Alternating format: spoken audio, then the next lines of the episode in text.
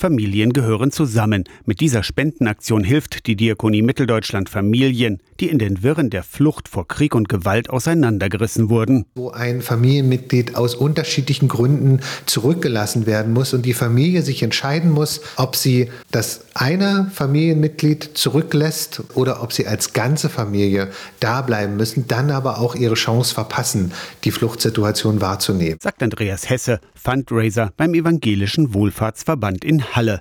108 Familien hat die Diakonie im vergangenen Jahr geholfen. Einzelfälle verglichen mit der Gesamtzahl von Geflüchteten, aber hinter jedem Einzelfall stecke auch ein menschliches und persönliches Schicksal. Es ist immer eine Dilemmasituation. Und solchen Familien wollen wir helfen, die wollen wir unterstützen, dass sie dann wieder zusammenkommen und als Familie leben können. Weil wir der festen Überzeugung sind, dass ein Mensch sich extrem schwer tut, sich zu integrieren in einen Sozialraum wie jetzt hier in Deutschland, wenn er sich Sorgen um die eigene Familie machen muss. Migrationsberatungsstellen bewerten die Chancen und helfen beim Stellen der Anträge. Anerkannte Flüchtlinge dürfen die Kernfamilie also die eigenen Kinder, den Ehemann oder die Ehefrau, in die neue Heimat nachholen. Meist geht es um Visa oder Flugkosten, aber, sagt Andreas Hesse, wir unterstützen auch teilweise Vaterschaftstests. Wenn die Frage steht, ist jetzt dieser Mann tatsächlich der Vater der Kinder, dann muss das auch juristisch unterstützt werden. Das sind so die Dinge, die wir dann eben auch mit Spenden unterstützen. Die Diakonie hilft aus Nächstenliebe und Mitmenschlichkeit. Aus der Kirchenredaktion Torsten Kessler, Radio SAW.